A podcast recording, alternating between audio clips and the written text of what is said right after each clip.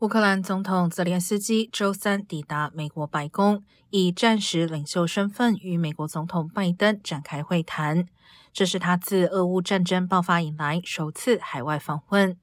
根据法新社报道，拜登在与泽连斯基会面时承诺，美国将加强对乌克兰的支持，并称赞乌克兰对于俄罗斯入侵的抵抗。